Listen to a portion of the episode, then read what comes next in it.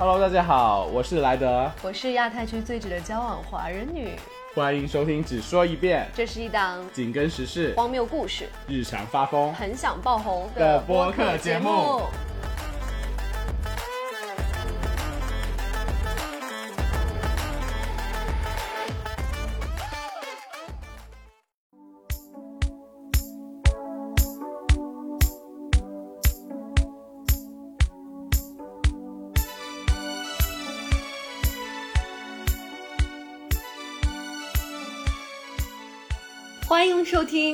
只说一遍 Say No More》的第四期。你是谁？我是我是亚太区最值得骄傲的华人女。Hello，大家好，我是我们只说一遍的另外一名主播，我是莱德。怎么感觉对这个流程我还不是很习惯？可能是因为我们第一次远程录吧。对，而且这个体验还蛮新奇的，感觉我们的关系又被 distant out 了。是我们就是上一期录的不顺，然后这期甚至不想见到彼此，在一个城市，但还是要远程录节目。我们上期录的是蛮顺的啦，只不过就是收听量有点让人沮丧而已。真的，我们的粉丝到底都在哪里啊？不过刚才我有看一下我们后台的数据。呃，没几个活跃的，而且我们的播放完的那个概率就是非常低，真的蛮让人失望的。有没有百分之三十？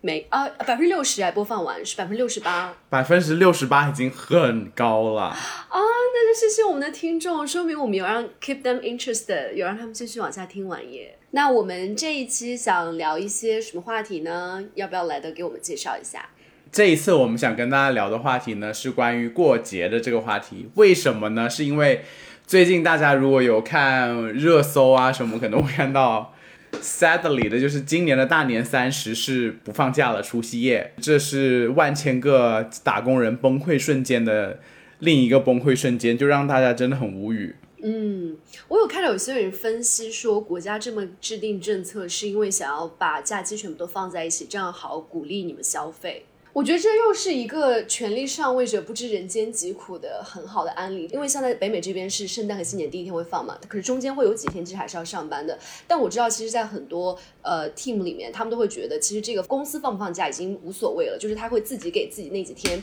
也不怎么工作了。我就感觉在国内，其实很多这种权力上位者可能心里想的也是一样吧，反正你都可以给你自己放假了，为什么还一定要我们有一个 official holiday 把除夕放成这一天？咱们这期的走向就是一个抨击国内权贵的一个走向，然后就是一个整个崇洋媚外，是不是？咱们这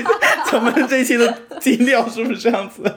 不是，我觉得大家的那个那个心理都是一样，那个 mindset 其实都是一样的。比如说像这这在这边也是一样啊。如果有些呃，就 manager 可能会觉得说，你这几天都不用请假啦，因为大家其实可能都在放假，你这几天就算不用请假，你也不会 do too much work。我觉得可能很多 manager 会这样跟你讲。可是其实真的在底下工作那些人，那些活儿还是他的啊。他如果不干的话，要轮到什么时候再去干呢？我就觉得有些人就是站着说话不腰疼，可能自己没有在干活，因为他已经是属于一个有有权利的概念了，有权利的状态了。然后他就觉得说底下人也可以跟他一样，殊不知大家的那个权利等级就完全不一样，根本没有办法做出相同相对等的决策。你最好是以后直播都跟我说这一套，我跟你讲。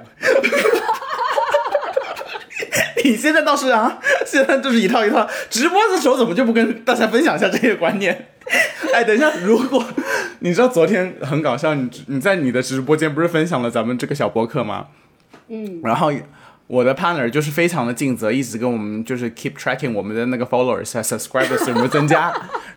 应该没有吧？对，他说我们小宇宙好像增加了呃三四个粉，我说不是，因为我每天也在看那个数据，从五十到六十这个期间，我说应该可能，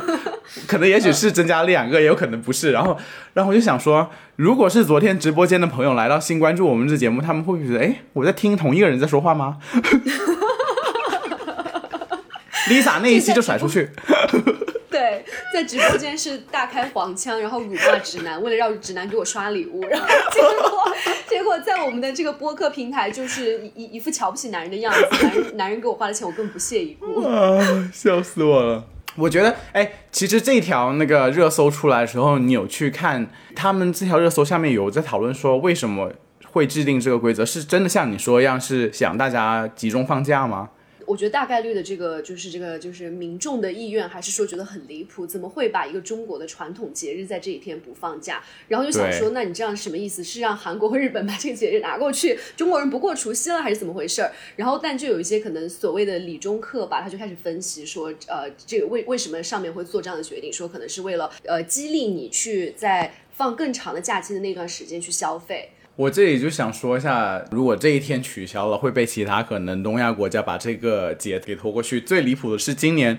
中秋节的时候，嗯，我现在所在的公司，呃，他那员工的那个网站，他写了这个中秋节是个韩国的节日，然后就嗯。因为它配了一个那个日本的果子，就是整个 multicultural，你知道吗？就是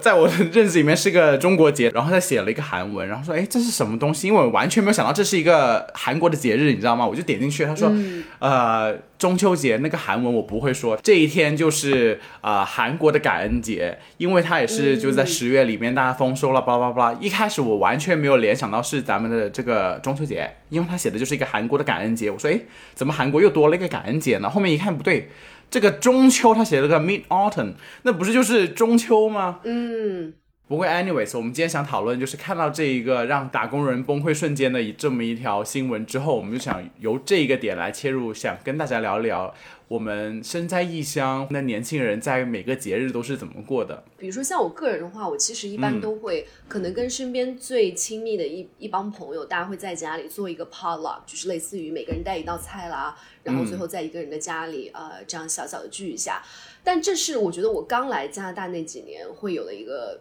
传统的模式，就是好像后面。也没有觉得春节和除夕那么重要了，就是因为你，我觉得在我的传统观念上，这个节日还是要跟家人一起过的，跟朋友一起过那个感觉还是不太一样。我还是会想说，哦，看看家庭群里是怎么样一一大家子人聚在一起，然后说吉祥话，然后什么拿红包啊什么这些事情。你跟你的朋友好像最多也就是把这个事情当做聚会一一一一次聚餐，我就觉得好像没有那么浓厚的过节的那个气氛，所以后来就干脆也就大家没有这个就没有在呃。努力的再去组织这样的事情了。在去年的春节你是怎么过？你还记得吗？其实去年我是跟新认识的一帮朋友一起过的春节，我真的觉得很幸运，认识了一帮朋友。然后我们基本上每一个中国节，我们这些节大家都是一起过的，比如说一起过中秋啦，然后国庆啦，除夕春节啊，然后什么十五什么我也会过，然后元宵节这些大家都会一起过。然后我就觉得到后面我整个人就是有点。不知道这到底是我们就找个借口要聚餐，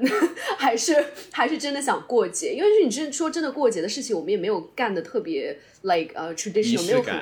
对，没有很没有很 follow 那个传统。我们好像真的就是想找一个机会，大家聚在一起。如果是聚在一起过年的传统，你要怎么 follow 吗？是互相给大家磕头拜年吗？还是说？那好，今天今年你来我家过年，邀请你，我就接受你的磕头，可以吗？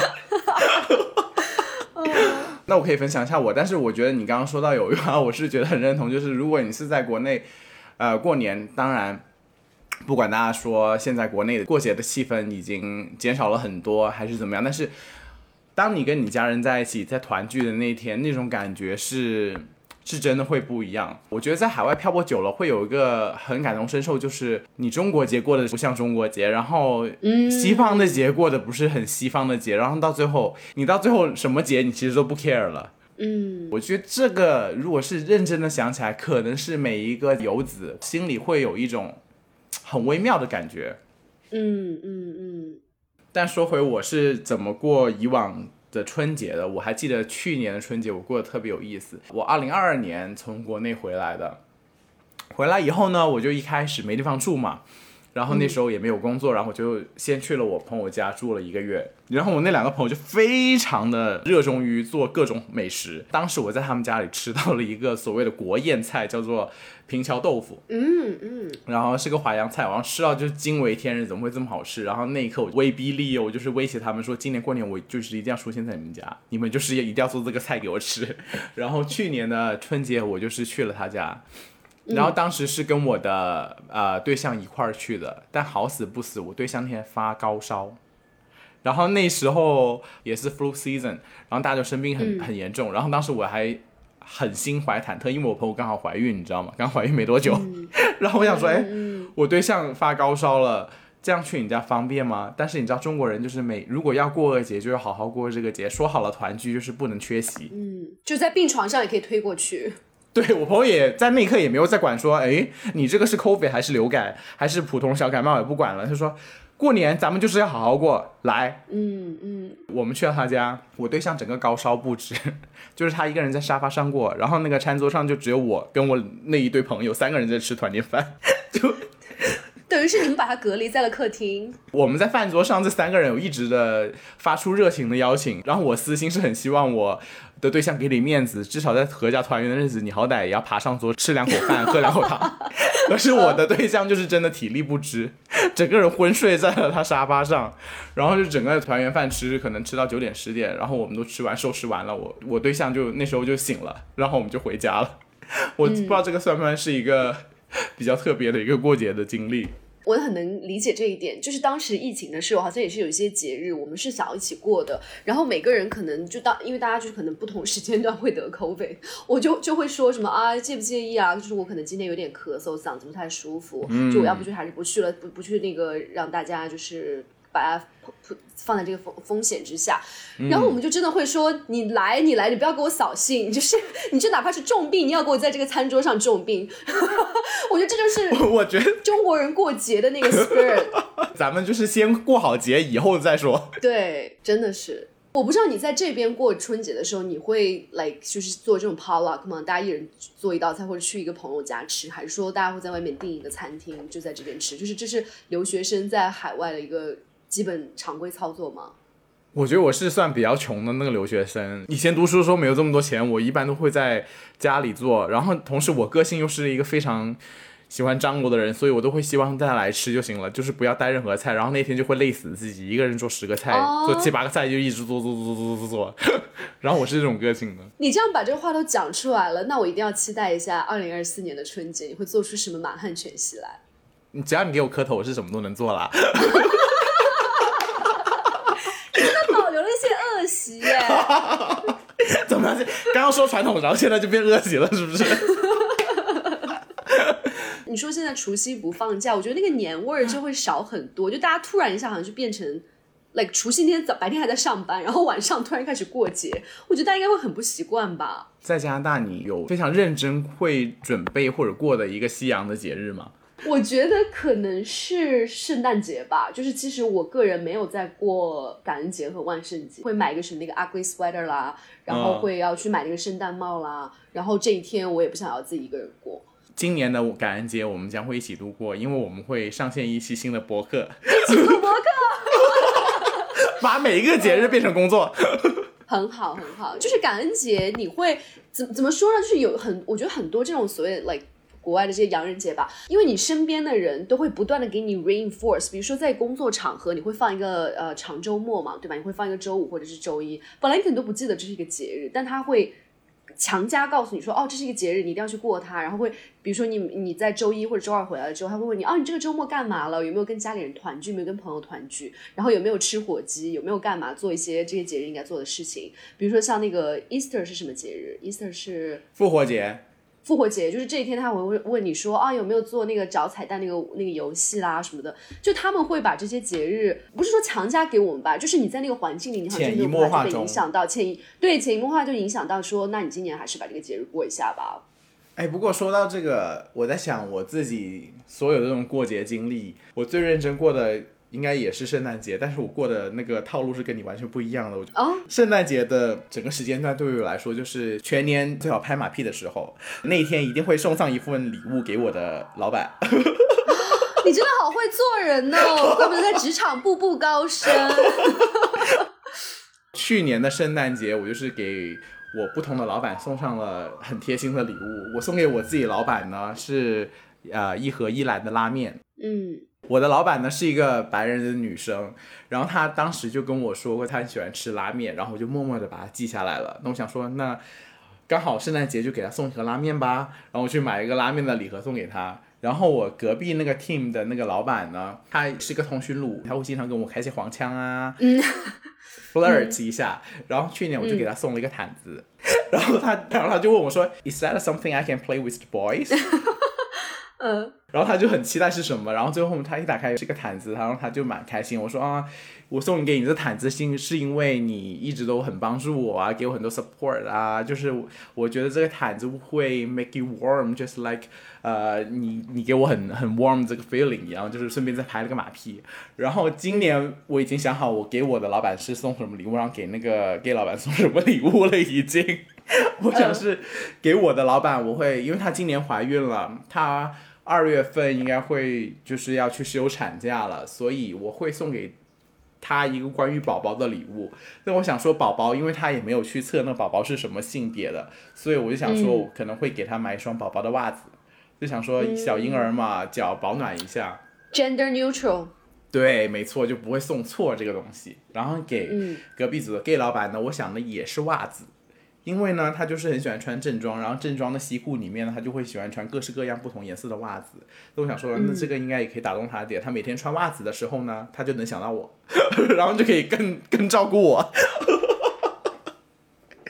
我的天呐，你真的好有心机！你就是整个把节日把节日当成你的工具。呀，然后呢，我跟你讲，最离谱的就是我老板不是要快休产假了吗？明年二月，所以我们公司就要请一个 contract 去 cover 我老板在整个 mat leave 这段时间的一个 manager，然后这个 manager 呢，下周一就要来了。所以等同于说，我还要想想要送什么东西给这个我的这个将来的 manager，对，嗯，这就是我比较认真在过的节，虽然初衷就是跟这些老外们过得完全的不一样啊。就听起来，其实你要过圣诞节那个要花的那个心力，是比你过春节要大很多的。也不能这么说，因为作为一个非常狗腿的职场打工人，这些都是刻在我血液里面的一个基因，就是完全 我完全没有觉得它很累人，所以相反我还呃会很享受去逛 Winners 去给老板们挑选礼物的这个过程，因为就是今日种下一个种子，明年我就会收获一大堆好的东西。这个价值观会不会太偏差？我觉得如果把你放在国内，你也会在新年的时候做一样的事情啦，所以就是也合理，只是换一个地方，换一个节日而已。就是这也不得不说，就是原来我在国内打工的那三个月的时间，就是也很离谱。我的那个领导她是一个女生，然后她可能就是以前没有对接过这种有海外背景留学的呃一些员工吧，然后就是我不知道为什么我刺激到他的那个文青魂，就文艺青年之魂，就是国内因为上班中午都有两个小时的午休，整层楼都关灯了，就每个人都在各自的工位上，然后闭眼的午休，然后中午的时候他就会给我分享一些非常文艺的歌曲，然后到了周末的晚上就会给我分享他在看什么艺术片。本人就是一个不怎么看艺术片的人，但好死不死我有个看艺术片的那个对象，所以到了周末他给我分享艺术电影的时候，我就会把手机给我的对象，让让我的对象去跟他聊天。天哪，还要给老板、同事提供这样的情绪价值，把你自己的、把你自己的的另一半都利用上了。你想向上爬真的很难的。啊，所以你有这一天，我是理解的啦。就是职场上你这样的人混不来，谁混得来啊？但是我想到一点，就像你刚刚说，就是在国外这种气氛中，你潜移默化的会受到影响。但是我觉得有一点很微妙的是，在一些比较大的公司里面，他们还是很追求所谓的政治正确的。无论是圣诞节还是复活节，像刚刚你提到的各种跟宗教有关的节日呢，就我们公司就是统一的给它模糊化。全部都只叫 holiday seasons，大家可能也不会说、啊 Merry Christmas 啊，我们只会说 Happy Holiday 啊这样子。我现在任职的这个公司有个传统，就是每一个今年进来的新人都要去协助你的部门去举办当年的那个圣诞的一个 party。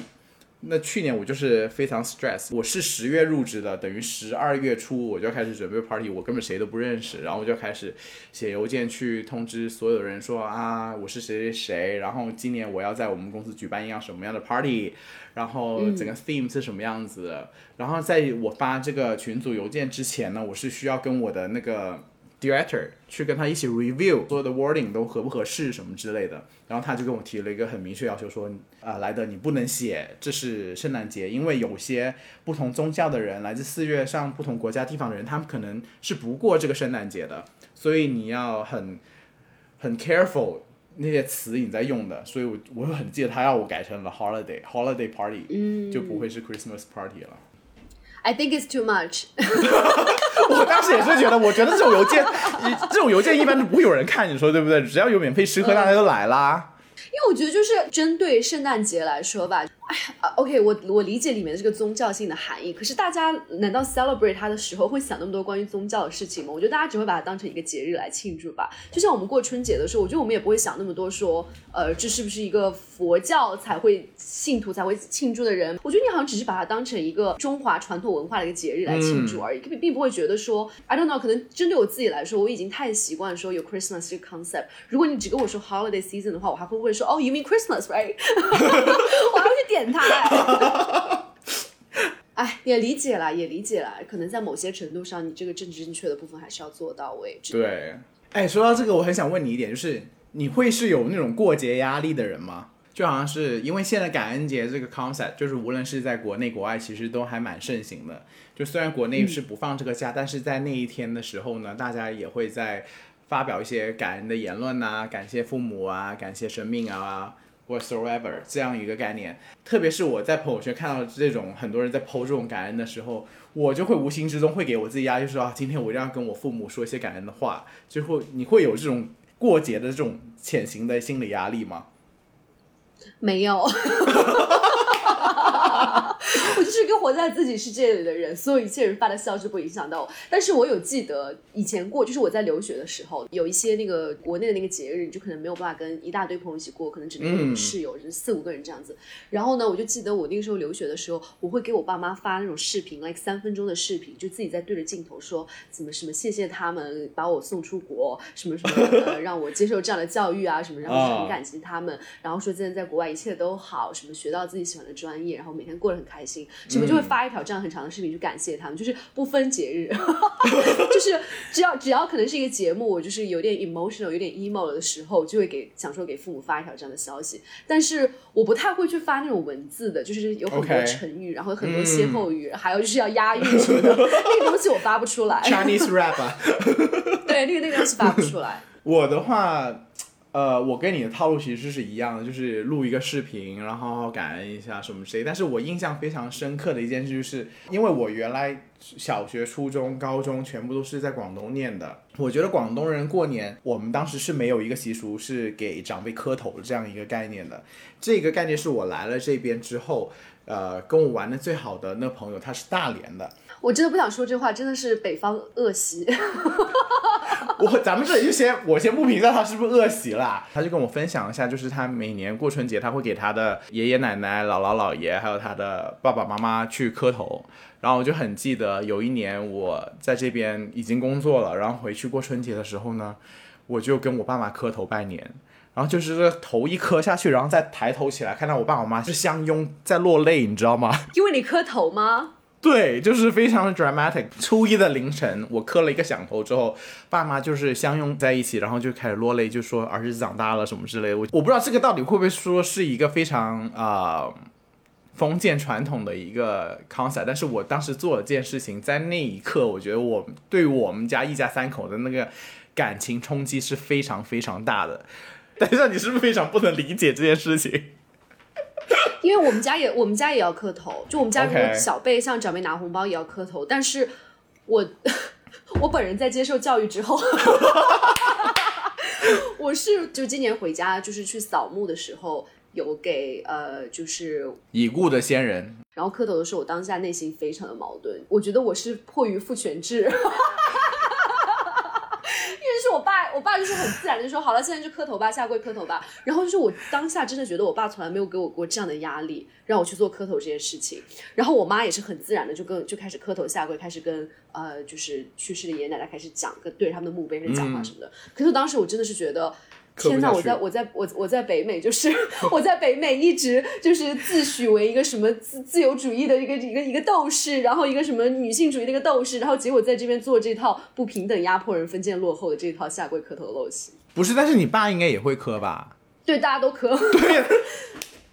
可是我的点是在于说，没有人问我的意见，说你要你想不要做这件事情，表示你的尊重，或者是表示你的什么，就没有人问过我的任何意见啊。然后这这个事情就完全好像就是一个这是一一个习惯，就是晚辈应该向长辈磕头。这到底是什么呢？是在捍卫什么？捍卫我们的传统文化吗？我不觉得这套这套东西应该在我们传统文化里面。那传统文化里面还有礼尚往来呢。如果我现在给长辈磕头要下跪要要压岁钱，是不是要被要回要要回来？这这样这样也不行，这样就是乱了纲常。我觉得就是 这就是我我我我我我对对，反正 anyways，我对下跪磕头这件事情，就是拜过年下跪磕头这件事，我是完全不能接受的。我觉得这这一个整个刚刚的宣讲，就是今年你回国了，你去宣讲了一个就是呃性别意识平权的这个这一套说辞。我觉得明年可明年的宣讲，如果是用这个主题，会不会就是太激烈了一点？没有办法了，就如果说是因为现在我可能就直接说，嗯，没关系，外婆外公，就是我不要这个压岁钱了。这压岁钱不要了，长幼尊卑在我心里，但是这个压岁钱我不要了，我能不能不做这件事儿？Again，就像我刚刚说节日一样，这个就是节日这个东西，您就比如我想我想说，就是磕头下跪磕头这件事情，你要理解他在那个历史背景下是为了什么样的东西在在服务，是为封建封建王朝，是为了就是你用来强调孝道这件事情。可是孝道这个事情，我觉得。Like 这么多年过去之后，它也有给它附入新的含义和新的应该做的事情。就像我们刚刚说节日这件事情一样，我们当然不能忘记历史发生了什么，可是我们不应该拿历史作为一个借口去攻击本来我们已经给它重新赋予定义的一些事物。嗯嗯，我觉得你这一套宣讲完之后，我觉得我刚刚分享的故事就是我是一个裹小脚的人，就是我分享。反就是一个裹小脚的一个人，在春节的时候给长辈磕了个头，然后一家人就是抱在一起哭，一个很感动的瞬间，瞬间就变成一个是裹小脚的故事。就明明小的时候还是一个，还是还是一个，还是一个自由主义的先锋，还是南南方，就是这个就是 liberal vibe 里面的人，结果现在变成这种自己自己主动要求了一种主从事关系。你是不是就非常不能理解，为什么就是以前没有这个习俗，我突然去做一件这样的事情啊？对呀，对呀，就是。但是当时那一刻，我就觉得说，哎，就是还是很感恩父母，就想给他们磕一个头。我觉得你这个你这个有一点点不同的是，你是自愿，好像你自主的想要去做一下这件事情，而不是说你觉得迫于一种传统的压力，你要去做磕头这件事情。因为我说实话，我当时在去给爷爷奶奶磕头的时候，我是觉得我心里我很想，我很想念我奶奶，然后我很想跟她说话。但你，我觉得就是你，我是迫于一种压力让我做这件事情，我就觉得我自己受到了侮辱。但就是。你你你你懂我的点吗？就是我其实并不，我是觉得本来这是一个很不是说温馨吧，就是一个让我有点 touching 的 moment，就是我很我没有我没有我错过了我奶奶的葬礼什么的，然后我是当时想跟他讲话的，可是我那个情绪酝酿到那个点的时候，突然就是我爸说好，现在可以磕头，现在可以可以下跪磕头了，然后我就是呃呃那个那那就磕吧，就是好像就是这种感觉，就让我会觉得这个仪式本身就有一种对我人格的贬低，就并没有让我自己内心很情愿的，好像我觉得。到到了这个临界点，到了这个情绪的点，我要去做这件事情。如果是你自己的选择，你会怎么样？你就是站在那儿或者坐在那儿，就好好跟奶奶说说话。对，我会想要可能摸一摸这个墓碑，然后就是说跟奶奶说啊，奶奶，我现在回来看你了，可能呃，就这么多年没有办法没有办法回来，然后当时也不知道你的呃你离离世这么突然，然后可能会想，我当时是有在酝酿一下这种话，就是可以可以讲一下，虽然说这也是一个仪式上的问题吧，你说死者可以听到吗？也听不到，但是是我会觉得这个事情是我发自内心，我当下想要去做，但结果我爸就好像突然就是那个我我更不在乎你怎么看，我也不在乎你怎么看待这个仪式，你先去看可以。下都下跪磕头了，然后说真的吧，我我妈我母亲跟就他他的我我我自己本人是没有见过我爷爷的，就是我我我出生之后就是我我也是，之前我就爷爷就去世了，然后我妈也没有见过我爷爷，就是我们两个完全是对爷爷是一个他完全是一个陌生的一个人，可是你还是要去给他下跪磕头，表示这份尊敬。我觉得我的尊敬在心里，或者是我有一些语言上的表达就够了。为什么一定要做出这样的一个仪式，以及这个仪式背后的封建含义就是太浓重了，让我不得不觉得我当时自己的人格受到了贬低。我只能说，我还是个裹小脚的人，就是我不知道我有我一天这不知道会不会有一天我这小脚布给撕掉，但是此时此刻就是那个小脚布还在。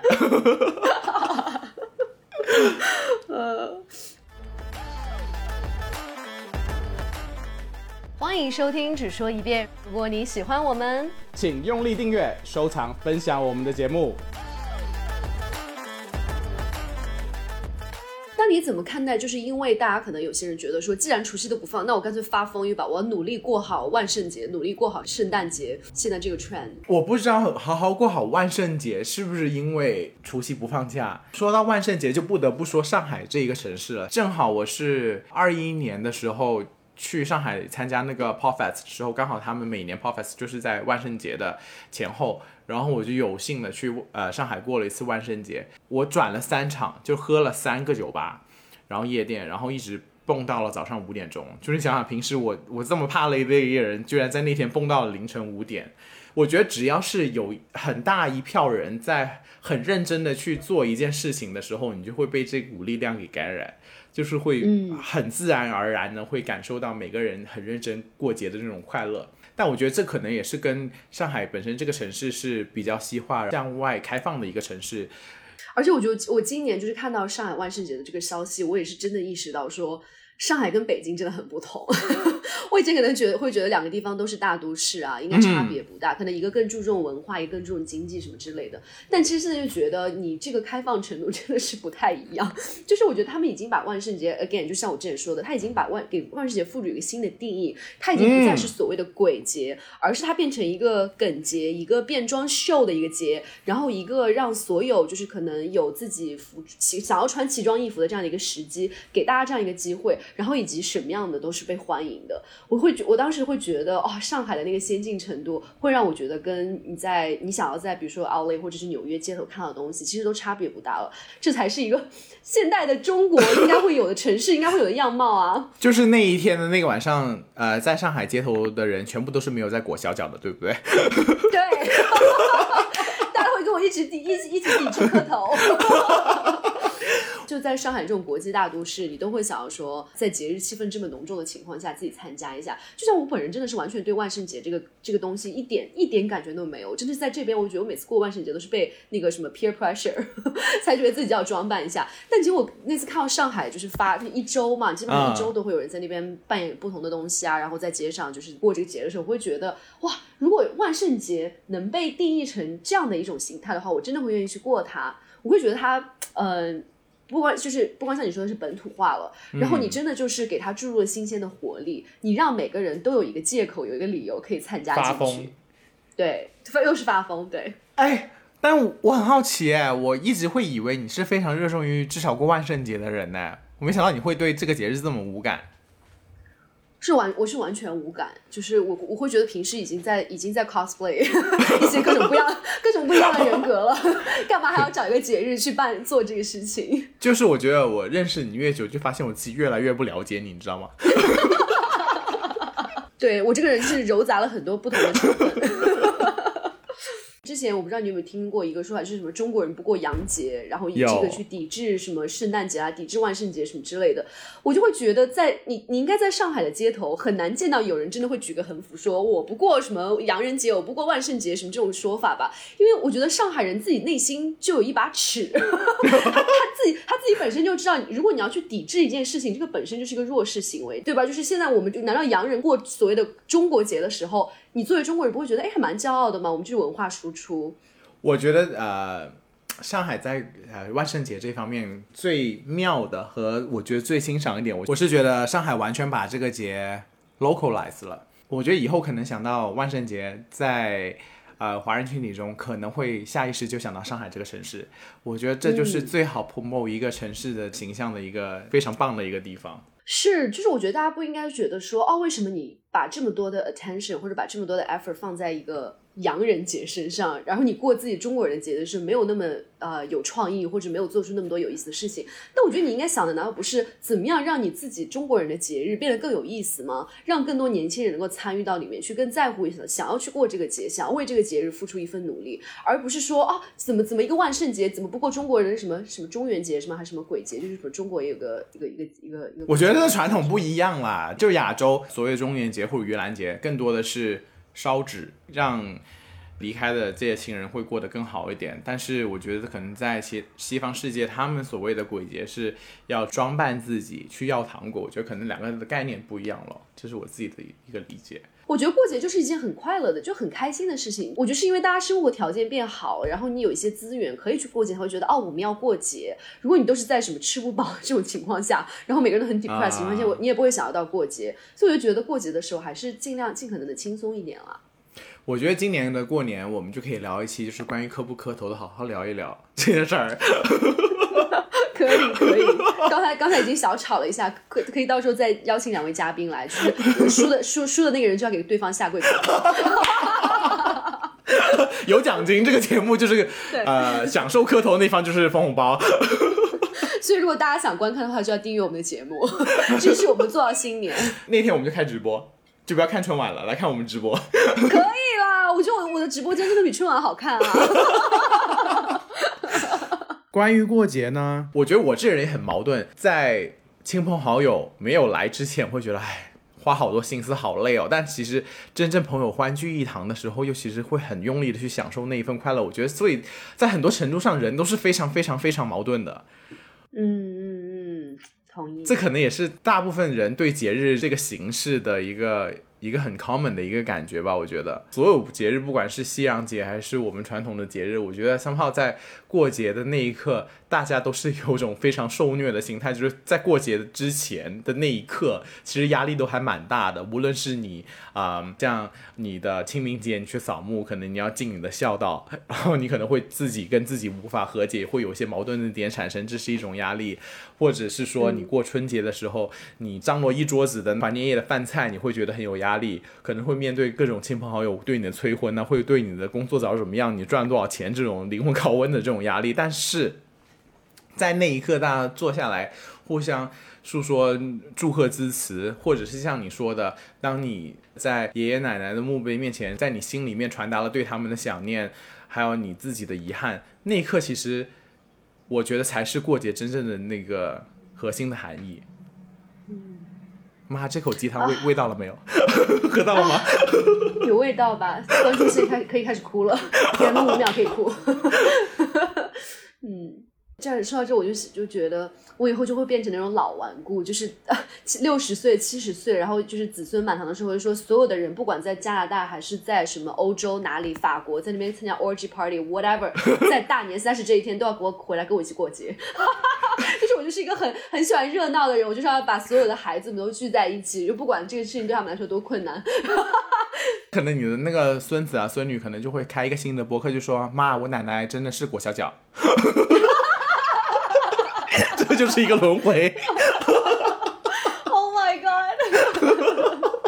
你哎，你觉得会不会啊？你觉得会不会有这种可能？我觉得会，我会鼓励我的孩子去做自媒体了。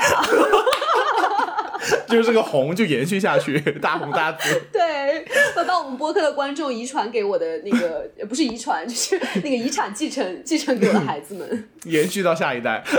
对。好啦，那这一期我们就这样吧。然后是真的很开心，可以跟大家分享我们曾经过节的经历，以及现在对过节的一些看法，并且能够发表一些可能比较 controversial 对于除夕不放假这件事情的看法。希望大家就是不要觉得我们就是在呃挑起这个冲突啊，或者是呃为了引战什么之类的。其实没有啊，就是真的发表抒发一下自己内心的嗯一些。